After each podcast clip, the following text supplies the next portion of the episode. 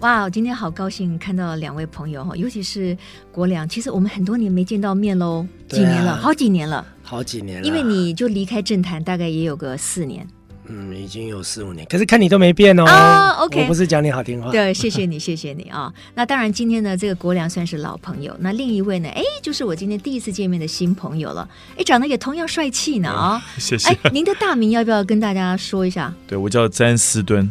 对，然后英文字母叫 Shelton，其实很 多人以为是翻译的， OK，对，所以你是先有英文名字，然后再翻成中文吗？其不实是这样子。其实是这样其子啊，实我在纽约出生，因为我父亲是我呃外交官，是对，所以我嗯哼先有 Shelton，然后后来变成就是我爷爷后来取一个叫做要有一点洋气，就是有洋味的名字啊，OK，所以哈，我知道，因为最近两位帅哥哈，这个型男爸爸呢，因为他们共同合作写了一本书啊，那书非常有意义，也很有内容。我们在今天就哎老朋友见面，我们就随意来聊一聊。不过呢，说到了这个詹士敦的名字，我一开始看到詹士敦。这听起来有点像是中欧的一一道名菜还是什么，因为好像炖菜还是什么，因为欧洲不是对有一些炖菜嘛。后来一看，哦，不是炖哦，是蹲，对不对啊？对相信很多人都给念错，都很以多为人是很多詹人士写错了顿。念错， 对对。但是我爷爷那时候取的意思是希望我长大以后可以变成斯文敦厚，啊、所以也有一个中文背后的味道，是斯文而且是敦厚的哈。那也因为这个你又斯文又敦厚，其实也造成了在过去几年来你跟我们国梁委员之间一段不可思议的际遇哈。你们两个人就就这么奇遇般的相识了啊。然后呢，我知道这个国梁委员其实。当你碰到这个詹斯顿的时候，Shelton 的时候，你就觉得说，对你就是我要找的人。哎对，这句话不是好像应该对女朋友讲的吗？ 怎么突然之间变得这么浪漫而感性呢？ 要不要请国良来说一下？好啊，因为我们两个爸爸的小朋友都是听损儿，嗯哼，那台湾也有千分之三的新生儿的小朋友跟爸妈会碰到我跟詹士敦 Shelton 会面临的问题，所以我我们两个写的这本书，希望能够帮助未来的爸妈们。嗯那以我的情况来说，那个时候刚刚确诊的时候，我真的作为一个爸爸很辛苦。嗯我每天哭，当然就是不在话下了。但最主要是我短期内看不到马上可以解决的方案。嗯，对于我们这种重度听损的孩子来说，可以开人工电子耳是一个选项，嗯可是你必须要先做核磁共振，嗯确定你的耳郭构造要符合开刀的一个标准，嗯哼，然后开刀也有成功跟不成功，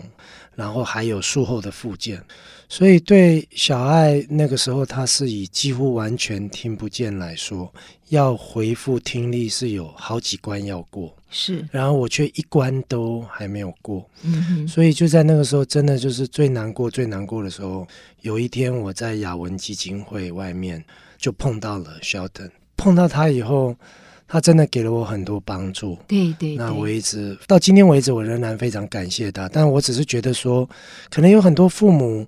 他们不见得会像谢国良一样，像 George 一样运气很好碰到一个 Shelton，嗯所以写出这本书来。里面这本书其实附有很多医疗哦，还有复健，还有早疗资讯，还有我们两个的联络方式，嗯对就是让这些爸妈如果碰到他们有一些需要，而且甚至无助的时候，你都可以跟我们联络，我们都很乐意来分享一些我们的经验，让他们能够更正面一点。嗯，我相信很多的听友哦，已经慢慢听出一个端倪了哈。为什么今天我们在这个录音间里面，我们会跟这两位爸爸，年轻的爸爸来做这一段的对谈？谢国良委员，其实我相信很多的民众对他还是非常有印象，因为他曾经连任三届的立法委员。当年他第一次进入立法院的时候，我如果没有记错，当年是最年轻的，是对不对？好像还不到三十岁，还是刚好三十岁。刚满二九，刚满二九，而且好像是最高票当选。嗯他是南加大的社会系毕业的，哎，那你等于是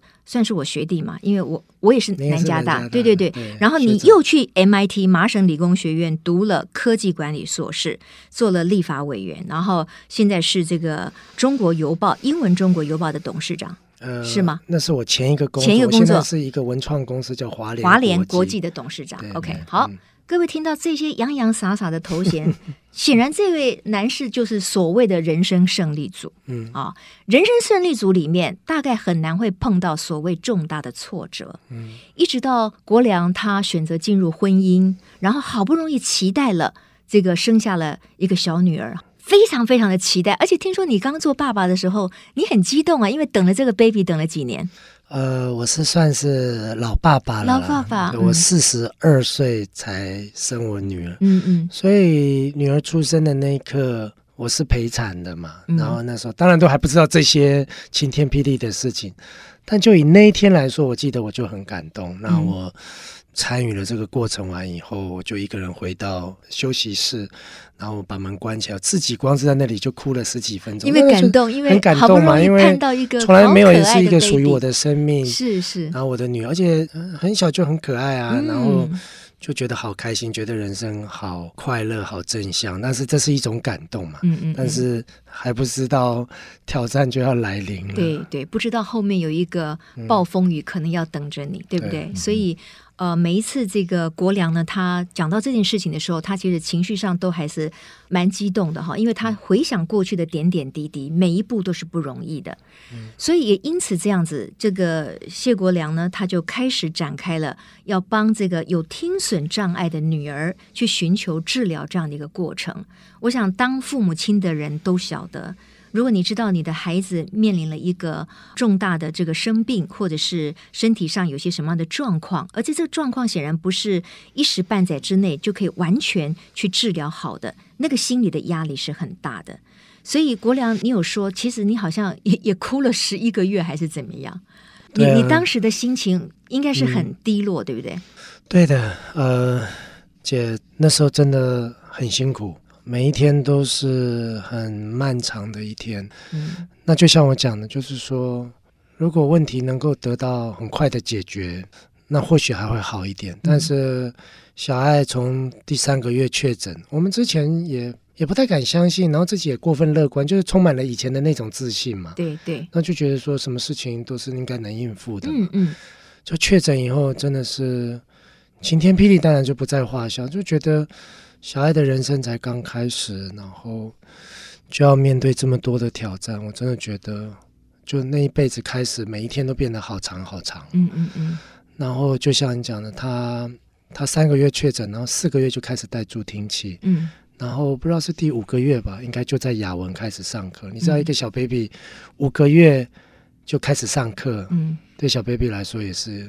一种辛苦，更不要嗯讲说他要做各式各样的检查，还有麻醉，因为他要做更深入的检查。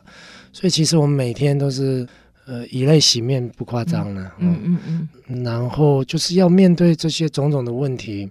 我也一直很想找一个成功的案例给我做参考，没想到就被 Shelton 有一天就叫住了。嗯那个是大概小爱已经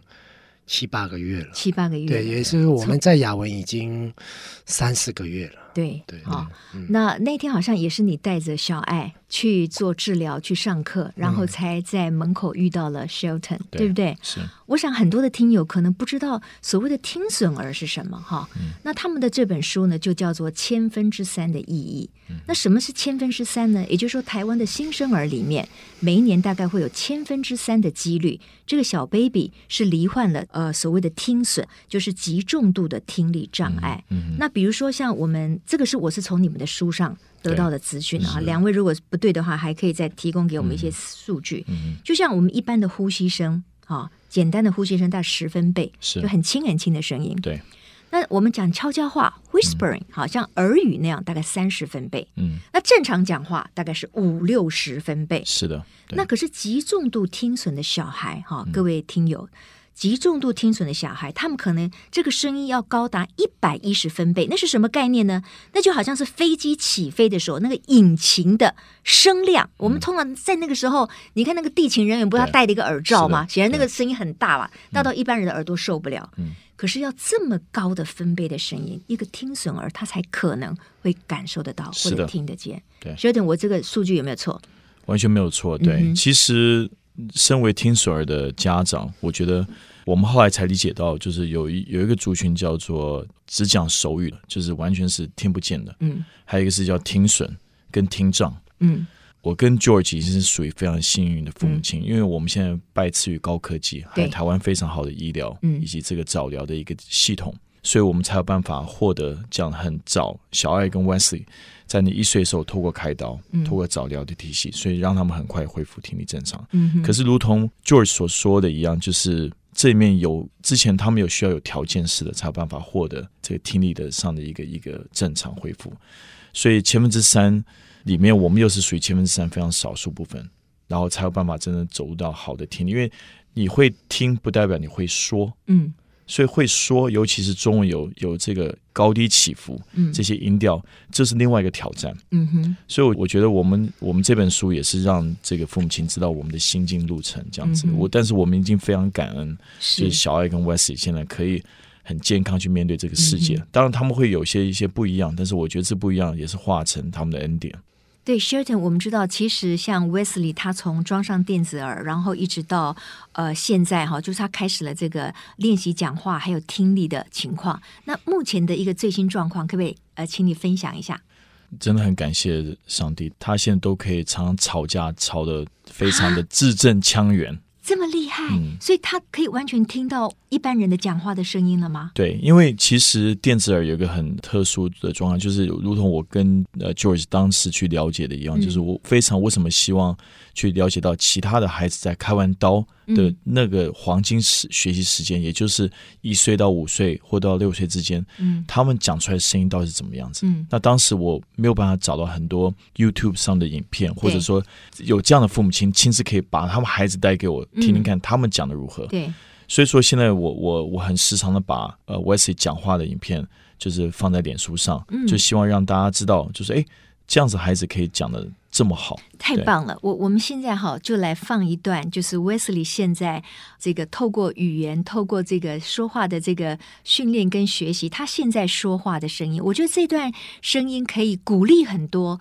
有听损儿的父母们，就说你们的孩子只要及早治疗，给予耐心跟爱，也可以恢复的像 Wesley 一样。我们来听听看。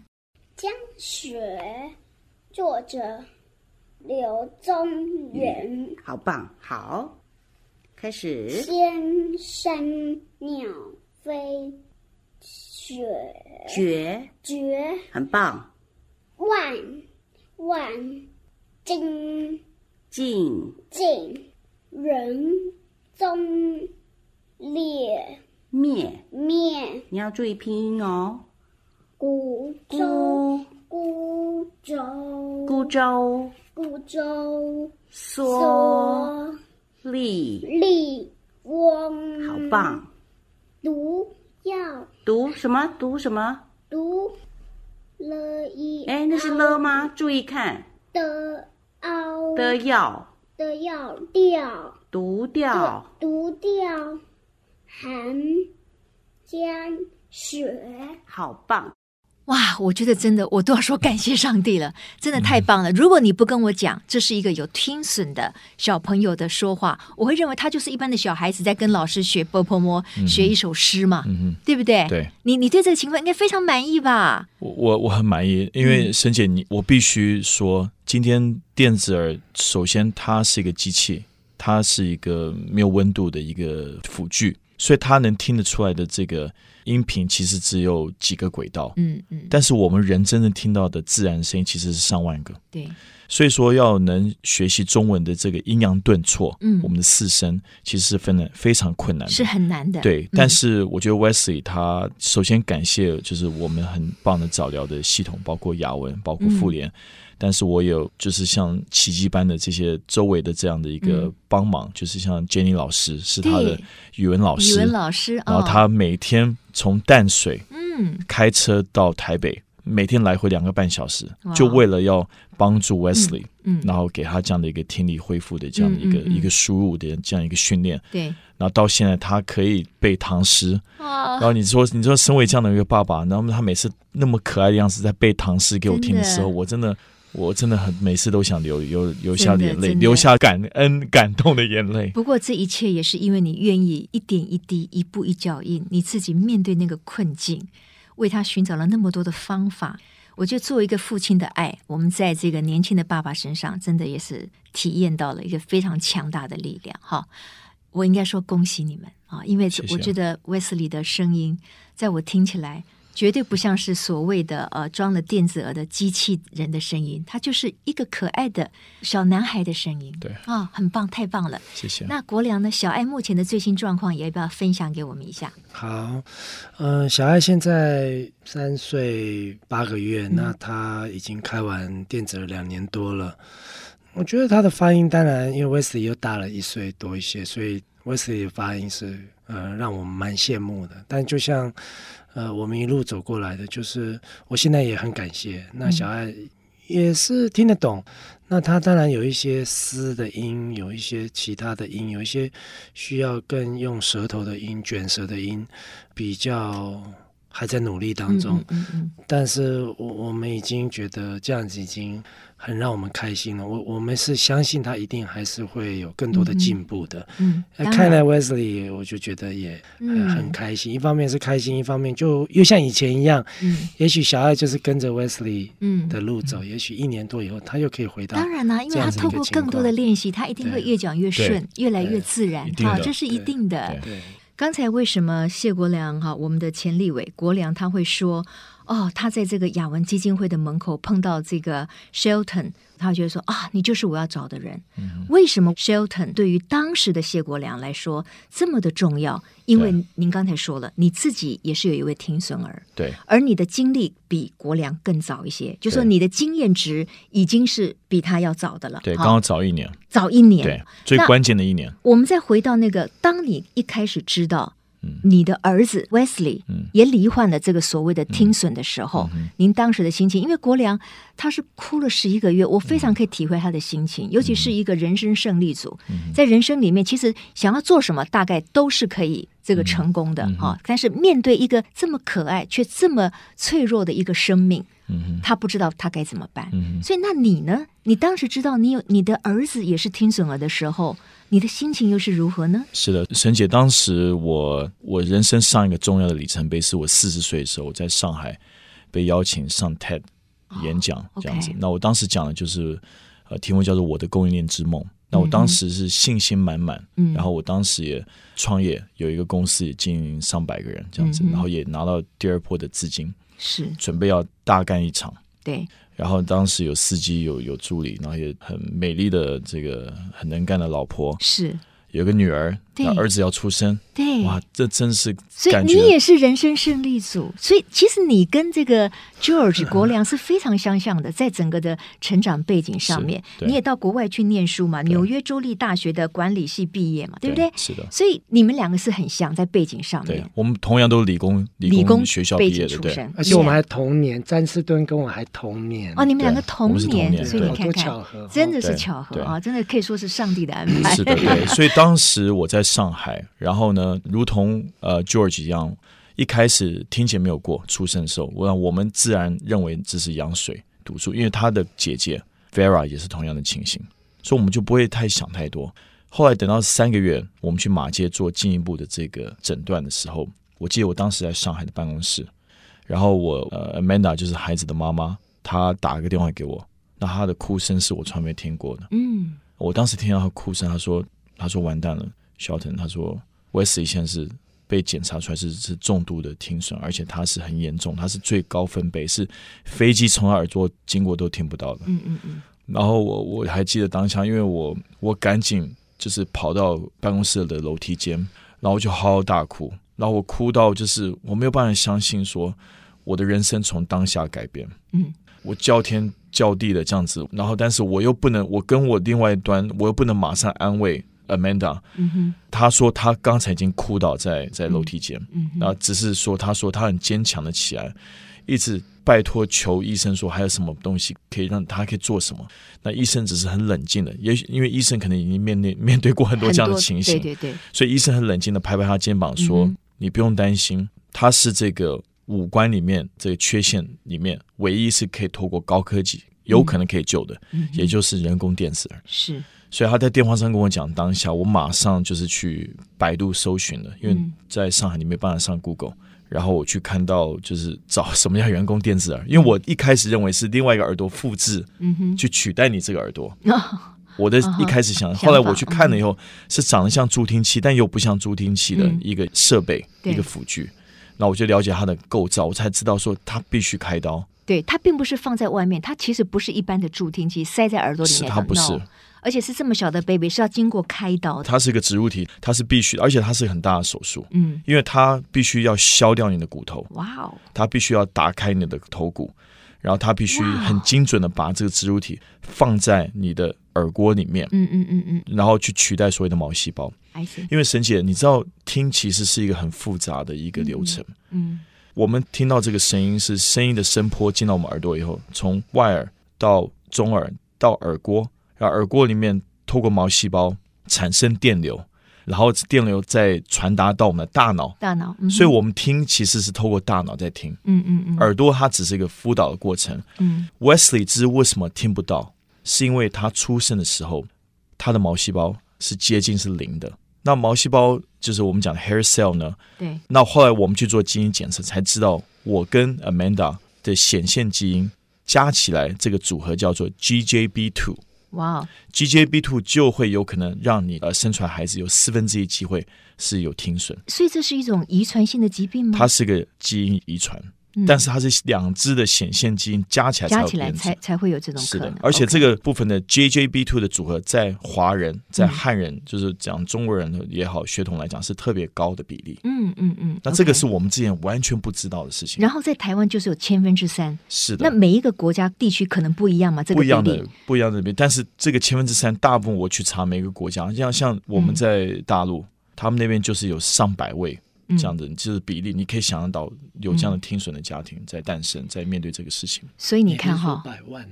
百万对百万万哦，百对嗯万，OK，接接近千万的其实，哇，这么多的听对损儿在是的中国大陆吗？是的， OK，对所以你看哈、光是听，我们每一天生活在这个空间里面，我们看东西或者是我们听声，我们都视为理所当然。是的，如果不说今天透过一位听损儿，其实我们不会知道，就 Shelton，你根本不会知道刚才那个原来听是这么细腻的，他要透过什么刺激大脑，对最后我们才会有听到这样子的感受哈。是其实我个人有个经验，我在因为主播工作曾经压力很大，我有一次生病在荣总住了七天，因为我有一只耳朵左耳完全听不到。就是有一天突然之间，那个声音就没有了，那我当然也吓傻了、啊。那后来经过了治疗，也是非常奇迹式的，我完全恢复我的听力。所以自此之后，我也觉得说，我们人生不能把很多的这种，比如说吃啊、喝啊、行走啊，视为理所当然，就是真的是更珍惜啦。非常。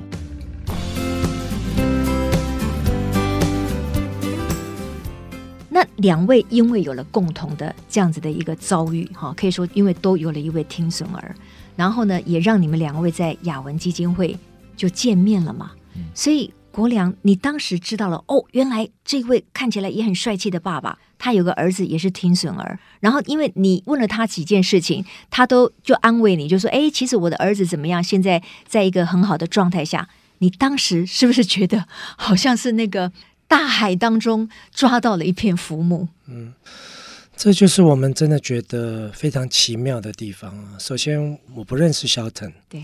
然后肖腾这十年，就是我在做民意代表的这十年，他也都在国外，对，所所以他以他也其实不太认得你，他你根本你不是认得我什么是谁，他立根法本委不员知对道我不知道哎对谢国良是谁，对不起。 但是等一下，肖等可以讲一下，因为这个就是我们两个的观点，看到就是很奇妙一件事，就是说，这是肖等后来说的，我先说一下，他说他在碰到我之前的那个月，嗯，那一段时间，他常常在脸书或听朋友提到我的名字，名字但是是讲 George，, George，而不是讲谢国良。哦那就是我们有一些共同朋友，可是不是跟我的立法工作有关的，嗯嗯嗯，就是常常听到这个名字。那当然我不会知道这些嘛，这些是他的版本的故事嘛。但我那一天就是下课了，那我就抱着小爱，我通常都是戴口罩，然后戴个棒球帽，因为我也是希望。那个时候还没走出来，小爱也不稳定，我其实下意识是不想被人家认出来的，所以我就抱了小孩。那我我我还记得，真的嗯现在都可以讲。我记得我每次只要走到外面来，就是到公共空间等电梯的时候，我都是脚步放很快的，因因为我就是想，因为那嗯赶中快间离是一个开那等个待，我地赶快方离开，不要让人家。认出来。对对是对你对，那所那以每一次都是你抱着小孩去治疗吗？呃还是有时候妈妈没有也妈会妈也会，妈妈嗯也会，我们两个有时候会一起，有时候会嗯分开，但是 OK 也会有保姆。是哦那那天就抱了小爱就，就在按电梯，然后电梯打开了，然后这个时候就后面有一个声音说：“就举是你吗？”我其实是有想象过我是会在那里被认出来的。嗯哼，那我想说，可能会有一个人来问我说：“哎，你国良是不是怎么会在那国良委员对对 对，总有一天会是可被是认出可来是的。心里面我是不想这么做的，嗯因为我还没有准备好对要对来面对这件事情，尤其是不是我的问题，而是小爱的状况还没有稳定。嗯那所以后面有人叫我的时候，其实不瞒您说，我是有两个选择的，因为电梯门已经要打开了，嗯对，我其实是可以走进去，走进去然后然后当就没关起听到，来就那也不知道走人了谁谁 是谁是 George 啊，然后对就走进去了，对然后因为我已经咬人下课了嘛，对，所以我我下课完我都想带小孩去吃饭，啊我想说，可是被人家叫住啊啦、嗯，可是我觉得，我就还是不知道为什么，我就还是回头了。可能就是嗯我嗯觉得人还是要有礼貌冥冥之啦，中还是有礼貌嘛。对对对对要人礼貌家既然叫你，而且就是你了嘛，对对，那我就回头，然后他就问我说：“哎，你怎么会在这里？”哦，然后我也没回答他，但是我我那个表情就你可以理解我为什么在这里吧，嗯，这样子。对，然后我我看到他的表情，然后我就仿佛看到我就是一年多前的表情一嗯模一样，就是他的无助跟他很紧张的样子。嗯哼，那我就当下就知道说，小爱跟 Wesley 是一样状况，嗯哼，因为不可能说有人 会出现在那边抱着嗯女儿。然后在当下，我就知道，那他也遇到同样的问题，所以我马上跟他说嗯：“这旁边是我儿子，他叫 Wesley，、嗯哼，他八月前才开完刀，嗯他现在恢复的非常好。如果你你需要了解的话，我我我愿意跟你分享我们的状况。那沈姐，你知道这个就是比较让我觉得很感动的地方，因为为什么我走不出来，是因为我想要知道小孩能不能变成一个正常快乐的小朋友是。是，那我也找不到一个类似这样子的案例，那我也没有办法去写在我的脸书上跟人家讲说有没有这样的案例给我看。那医生他们跟我说会变好，但是医生总是这样讲嘛，医生还能怎么说呢？嗯嗯嗯，那所以他跟我讲的时候，我觉得我就好感动，就是说，哎，为什么他好像都知道，他就噼里啪啦就讲出来这些东西，可这些东西就是我最想知道的，嗯所以就是很唐突的，我就真的跟他说。肖腾，你就是我在找的人。然后我讲这句话的时候，我已经哽咽了，你知道吗？对对就说对因为我就是在找这样子的一个成功案例，对可以让我觉得安心的啊、嗯是是，然后没想到这个案例还会主动来主动找主我动，啊哈那你可以理叫解了我的你意思对吗？嗯对，所以就是觉得很很奇妙了。嗯哼嗯，我我想到那一刻，我自己都很感动哈，因为我觉得当父母真的很不容易。尤其是当你的孩子如果出现了身体上面的一些状况的时候，那种担忧，以及你非常希望，不管是帮他做最好的治疗，或者甚至带他受过啊等等的这些心情，会不断的在我们的心情里面出现哈。尤其是像谢国良委员，他是一个读书他没问题，他是个学霸哈。然后呢，他出身基隆的望族，他自己呢又是这么年轻就步上了政坛，一路顺遂的情况之下，突然人生里面。老天爷或说上帝给了他这么一个大的人生功课，那心里的彷徨、不安、担忧，我觉得真的是可以理解的。可是我们再怎么理解都没有用，一直要到他遇到了像詹斯敦一样有这么一个小孩，对不对？所以这个同理心就不用讲了嘛。这个国良就知道说，哦，我走过的你都已经走过了，是而且你可以告诉我应该怎么走。对所以国良当时的心里面一定也是很激动，就是真的，我就是抓到了一根浮木哈，嗯所以也因此就发展了你们两位彼此成为对方生命中的挚友。我觉得这也是一个非常难得的缘分哈。如果没有小孩的这一段过往，其实两位可能也不认识。你如果说又走进电梯走了，进电梯这人生又擦肩而过了。就碰不到他，真的碰。不到他了，所以我就觉得说，我们反观像我们节目叫“我们脱壳”，就是我们的人生里面有很多的际遇，我们是要给自己再来一次蜕变的机会，我们勇于面对它，然后给自己一次成长，还是我们都选择逃避，然后让那个问题一直存在，是不是？那个可能也会让我们更加的受苦。是所以国良，你就看到了一片这个晴天出现了，对不对？乌云要散去了。对啊。好、你要不要讲一讲？那当你跟詹士敦，你们这个汇合了，这个终于相见了之后，它带给你的改变是什么？你得到的帮助是什么？那因此，家里有听损儿的父母亲也可以得到什么样的帮助？好，姐，其实这一路走过来，嗯，在这过程中，现在已经好多了，对，对但这其实一路都是不容易的不。容易。即便碰到 Shelton 以后，当然我们还是要走那个过程嘛，对当不对然？，但是 Shelton 就是一个，或许就是我后来慢慢了解到他，因为他父亲呃是外交官，而且我觉得嗯他就是一个很主动、很愿意帮助别人、很阳光的人，所以他是就邀请我去他家，然后他还给我摸摸他儿子开刀的那个嗯电子耳的那个区域。嗯哼，就是在那个太阳穴上面那个是地方，然那后还给那我外看表了看这得个出来吗？呃是内置那在外里表面看不出来外表很一点点，很隐约的可以摸的。可是我要他摸，我要他去看那个伤口。其实我当时我非常理解他的状况，因为因为沈姐不瞒你说，我在他同样的状况的时候，其实我没有遇到这样的人，对所以呀我你也很是焦自己虑的。摸索的，你我应是该非常更焦虑。我是非常可是焦我虑的感。觉上你好像比较阳光，你的内在能量好像强一点。 我靠，也是我们天上的父，是对啊是，所以是嗯但但是在那个过程中，我是非常煎熬的，而、而且我我问题是，你看我搜寻了 YouTube，我找不到一个影片，嗯是开完电子耳以后，他讲话出来的声音是什么？这是我最在乎，因为当时的费用不低，嗯它是一个很昂贵又是很花钱，也是个很大风险的一个手术。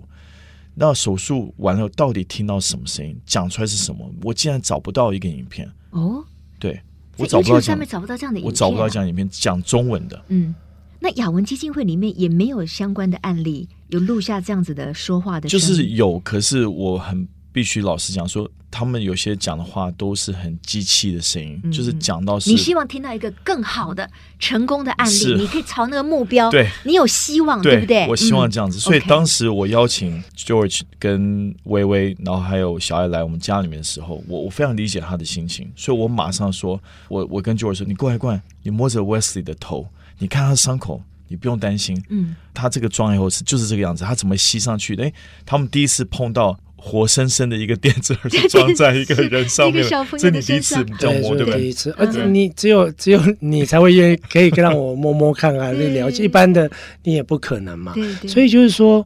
他就是那么的呃，愿意让我去了解到这个，那我就嗯很感谢、啊。可是姐，你知道，即便 Wesley 一切都成功，是不是代表小爱也会成功呢？他还没有照核磁共振，我根本不知道他能不能够开，因为耳郭要有一个长度，如果长度不够长，就会被刷下来。他根本开刀都是对哦，没连办法的。开刀都不行啊，哈，对，那所以其实我只能说，那些日子我还是很辛苦。嗯那我也有在书里面提到，我说我半夜有打电话给呃 Shelton，然后跟他说我我觉得日子好难过，对我觉得我走不下去了嗯这样。嗯那因为就是等待，你知道吗？等待的时间真的很久，但是我觉得他有帮助了我，真的还是差了很多。那只是其中一页，我觉得我还是想要把它回顾出来，就是要告诉这些现在经历的很多苦难、跟等待、跟辛苦的家长说，其实我真的了解那种感受。但是我相信，就是某种程度来说，我为什么后来愿意哦受洗，然后变成主的儿女？因为我觉得我那时候就相信 Shelton，我相信只要我相信他，小爱就会跟 Wesley 变得一样好，嗯，那就是一种信。可是你说它一定会发生吗？它是没有一个绝对关系嗯的。嗯嗯可是我信不信 Shelton，我真的信。嗯可是从某个角度来，我也只能信啊，要不然对那时候对我对真的走不下去了，怎么办呢？对对，但我信他，你知道吗？嗯？但这个信后来真的如愿，嗯，嗯嗯那你可以想象我的那种满足。是，跟我的那种感恩，所以就像我现在一样，姐，我只要讲到这些，我是比较有一点情绪啦，情或绪者上是的感波动动，，但是啊哈这不是难过，对我要对嗯特别澄清，不是难过，就是这个过程是走的不是很容易，对，但是走过来了，那我们很感恩，是那我们很希望其他的父母也能够碰到这样子的好朋嗯友。那即便没有办法碰到这样的好朋友，可是透过我们的一些书，透过书里面的一些资讯，嗯哼，也希望能够多一些些对他们有实际的帮助。那嗯即便他们已经在他们治疗的路途上，我不一定也许能够提提供什么很具体的帮助，但是最起码我们在那里，如果他对需要我们对关心他，我们随时都很乐意关心他，嗯嗯嗯因为。就好像肖腾关心我一样，这个嗯对我来说真的是很重要的一件事嗯情。嗯嗯，所以两位呢，就因为这个事件就变成了彼此的挚友。那最主要就是说有非常完全的同理心，要面对一样的过程对哈。然后呢，又可以带给孩子就是一步又一步的这个正确的治疗哈。对这个就是父母亲最大的安慰嘛。是诶，哎那因为今天是两位男士来受访对啊，那我就有点好奇，就是说，那妈妈，因为妈妈可能会更焦虑，我觉得对那个母亲的心，因为是小孩就是我们身上的一块肉嘛，对，所以这个妈妈在一开始的时候，她所承担的那种压力、那种担心、那种对未来的无知，我觉得那种彷徨可能是更大的。对，那就像你说的，太太跟你讲的时候，Shelton 他在电话里面他说他也大哭了他一崩场，溃了。嗯对哼，他崩溃了。那其实书里面我我是蛮赤裸的，就是分享了我的所有的感受。那包括我写到我跟我呃，她现在是我前妻，对我我们我们已经就是在两呃快两年前离婚了，你说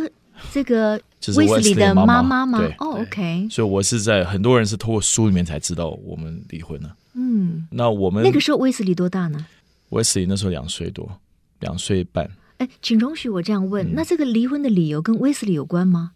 呃一部你分你可以不回答，但是对因为你这样讲，我其实刚才吓了一跳，因对为我并不知道对啊哈，没错，对，但嗯可是我我我先讲，目前我们是非常好，他是我我们彼此生命的伴侣。哼，OK，那呃，我们都是彼此是很好的父母亲，呃，我们彼此也是一样扶持。但是我嗯们现在不是在婚姻关系里面， OK，但是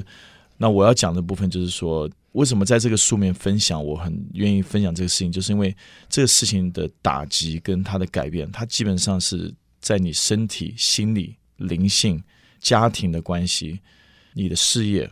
还有你在你的社交全部改变。所以当时 George 说，那阵子他不知道怎么面对朋友。这个是我觉得是我非常可以感受到，因为在当下我就是不想跟任何朋友见面对，我怎么讲都不行。嗯沈姐，你你知道我们带 Wesley 出来的时候，我跟朋友见面，被逼见面的时候，我要把助听器拿掉那刹那间，我是很心痛的，因因为因为我觉得说，为为什么你要把他？因为我不想让别人知道说他有耳朵上的问题， OK，你怕朋友会一直追对问你，对不对？对你又不知道该怎么回对，答，我而不且知道要怎么花回答。这么多时间，整个的社交的时间，通通在回答这些疑难是的杂症上对，面。而且最主要是我我不知道怎么解释为什么他今天有听损，而且他还听不到，那接下来他又怎么办？嗯，嗯嗯那我也只能就像 George 刚刚讲一样，我也只能等待，我只能等到他开刀完之后，他如果听得到，那我就要公布跟大家讲说，他戴了人工电池，他可以听了，或者他手术失败，他听不到，那我也接受。我跟 Amanda 就是学手语的父母亲，我们一家人就是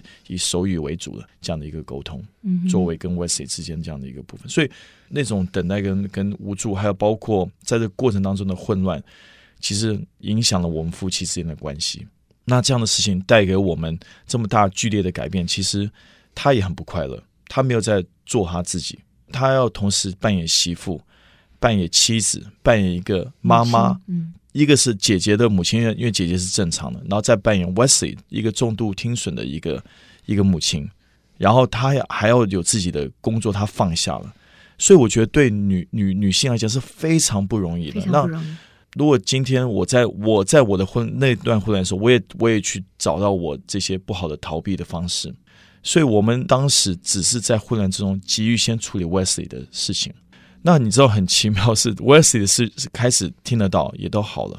我们夫妻之间开始很诚实的面对我们俩之间的问题。那面对这问题的时候，我们就看到说他其实活得很不快乐，他需要一点时间去找回他自己。嗯哼，那我我觉得，身为他的生命中最重要的伙伴，我我给予这个答案。我说，如果今天你想要做一些自己的事情，那你暂时想卸下媳妇、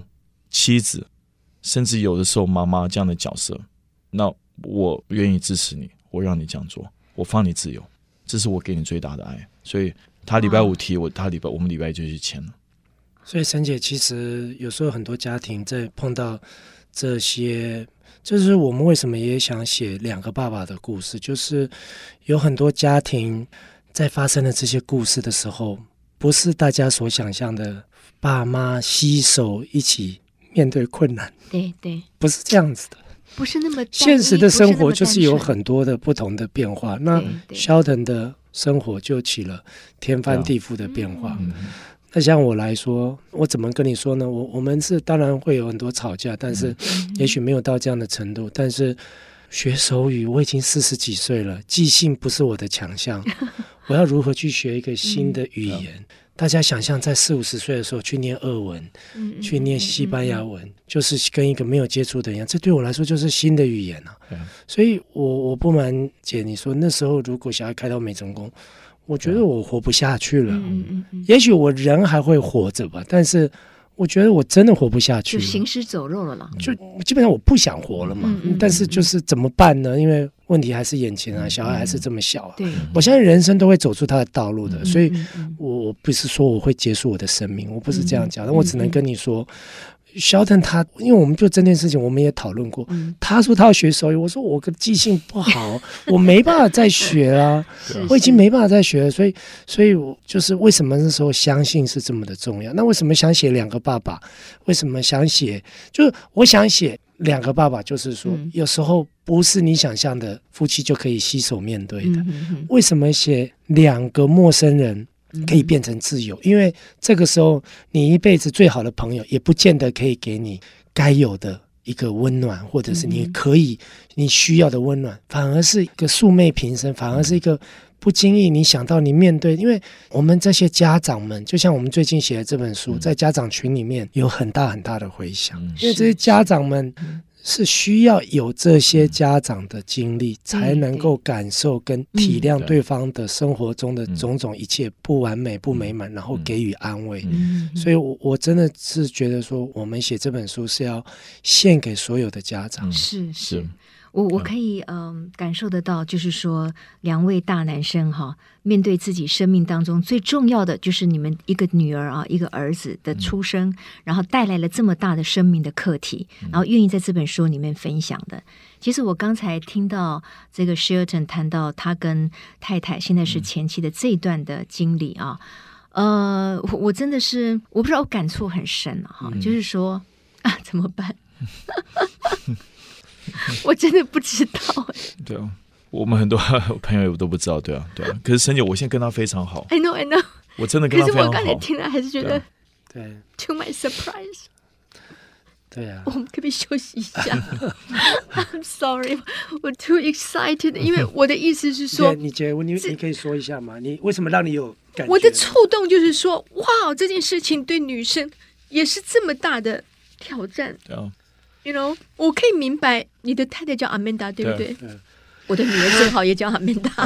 呃所以我很容易记你太太的名字。啊谢谢就是我我可以体会，尤其你说她是一个很干练的对，女性，对不对非？常对，所以你看，她面对这件事情，又要做媳妇，又要做对太太，又要做妈妈，对然后自己有两个小孩，对然后儿子是这么一个完全没有办法预料的情况。对，我觉得那对于一个女生来说，压力是很很大，非常对啊大，这是她。但是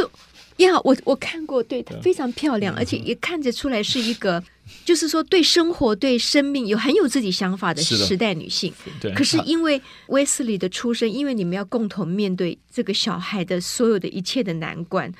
你可以想而知，他得到了那么大的压力，所以他选择暂时要喘口气。啊是，的，真的，我一点都没 有怪他，对啊我但是因为我完全不晓 得，所以我觉得哇，哦对啊，这个 Shelton 你也付出了这个代价对啊， ，Amanda 也付出了这个代对价啊，。是的，对啊。我我没有想到，我所以以所以你知道吗？为什么今天我们可以变那么好朋友？因为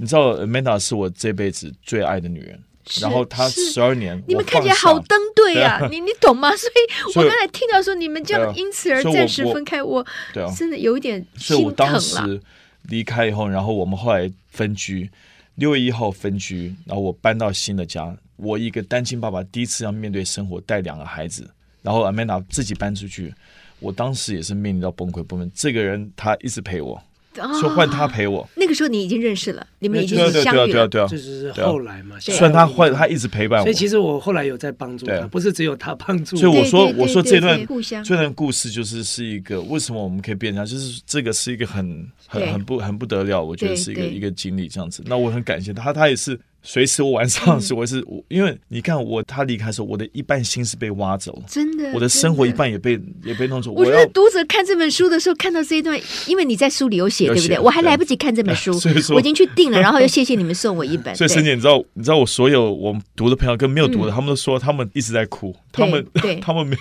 我我觉得真的，好读者的心有一半也会被挖走了。可是我觉得这一段很重要，就是说它真的不是很容易的，非常不容易真对的女不是性而很言容易的，非常不容易是说后来 Shilton 或者是 George 你们找到了一个好的治疗方法，然后小孩子也都开始有一个乐观的期待，然后好像一切从此又恢复到平静对啊。不是那么对啊简单的对，啊就人生有很多的重大挑战，对啊因为我也认识一些朋友，他们的儿女其实可能也多重障碍儿，或者是说哈、这个喜憨儿，或者是说脑麻，对不对？这个对于父母亲来说是一个多么大多么大一辈子的负担。是的，然后你又要照顾他，对因为出于爱嘛，对不对？对自己的小孩谁会不爱呢？对哦，但是呃，你想想看，婚姻还是会出现状况，对啊因为每一个人。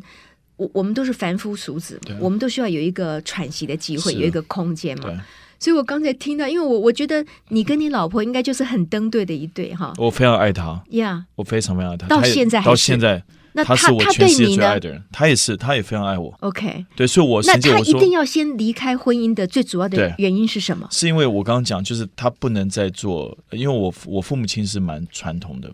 就是他们身为公婆，那那我觉得 Amanda 是身为一个，她是一个完美主义者，嗯，她身为这样的女女性，她从她的早上起来第一刻的打扮，她对外的形象，她对她自己的要求，那是到很高的，非常非常高。我觉得她，我觉得上帝也在她身上做工。为什么？因为是是嗯上帝让她完全的破碎。她也是去年八月一号时候受洗，哦，她受洗完也非常大的转变。嗯嗯，她开始接受自己的不完美。你知道，要让一个完美主义者，接受自去己有接受不完自己美的不完地方，美或者是生活里面出现了不完美的东西，对而你必须要去接受它，对是很困难沈的。姐，你知道吗对？我后来才理解到，完美主义者他有时候做选择就是他放掉。嗯，要他一定说要这个事情，放掉嗯如果说这事情要是不是我达到我完美的话，那我宁愿不对要，我对宁愿不要。嗯哼所以我觉得这也是我我学习他是这样的一是个是处理的是事情的方式。对对。所以我听了也很感动，因为在某些层次，我们职业妇女其实我们都有一部分的完美主义。后来我们慢慢学习，所谓的完美主义，就是你不断的宽容，不断的付出爱，也要不断的放下执念啊、因为没有所谓事情是完美的。我知道我们制作人还在偷偷录这一 段，对不对？